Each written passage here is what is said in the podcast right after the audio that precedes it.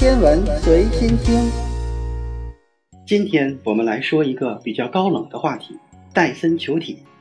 这个戴森可不是我们日常使用的那个家用电器的戴森，而是一位物理学家的名字。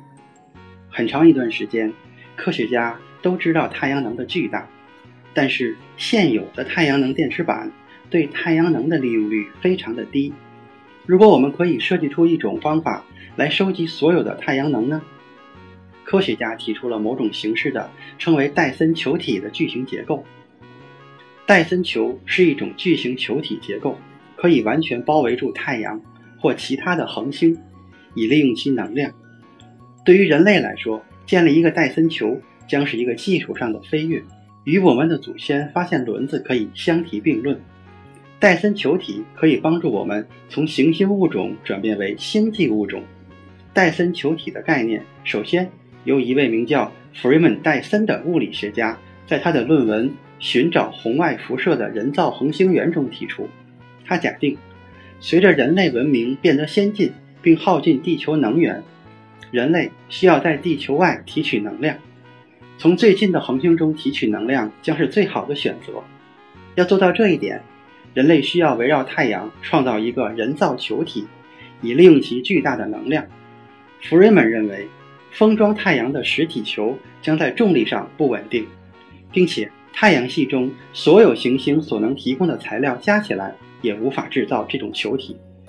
所以他提出，戴森球体可以由数万个单独的太阳能收集卫星替代。我们太阳系中的戴森球体的半径为一个 AU，AU 指的是一个天文单位。也就是地球和太阳之间的平均距离，这样一个戴森球的最小表面积是地球表面积的六亿倍，能够收集太阳的输出能量为四乘以十的二十六次方瓦。随着我们技术的进步，这就很容易满足我们不断增长的能源需求了。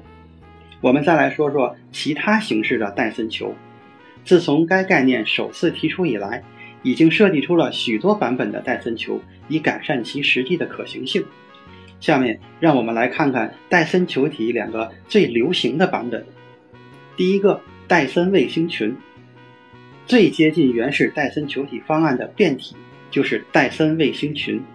在这种设计方法中，有大量独立的太阳能卫星，在太阳周围的密集地层中运行，基本上。这个想法是使用不同形式的无线能量传递方法，在这些群体组件和我们的星球之间传递能量。与这种方法相关的两个主要优点是，可以根据我们的需求确定每个轨道部件的尺寸，并且这种结构可以逐步完成。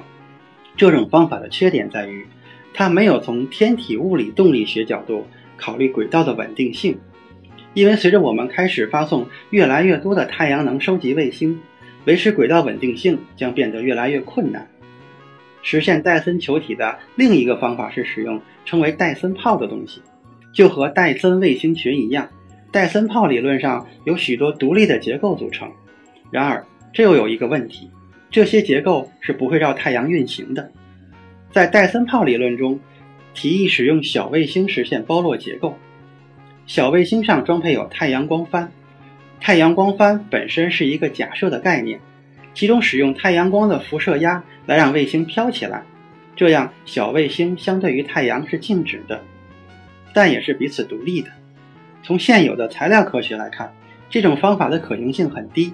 围绕太阳的百分之百光反射材料需要具有每平方米零点七八克的密度，这种超低密度的材料。在实验室环境中都还没有生产出来。我们用的普通打印纸的密度约为每平方米八十克，要制作出密度为每平方米零点七八克的面板，我们需要在材料科学上有新的突破。但这并不影响我们制定关于建立这种革命性大型结构的理论，这将有助于我们从太阳能中获取所有的能量。但实际上这样做是超出了目前人类工程能力的范围。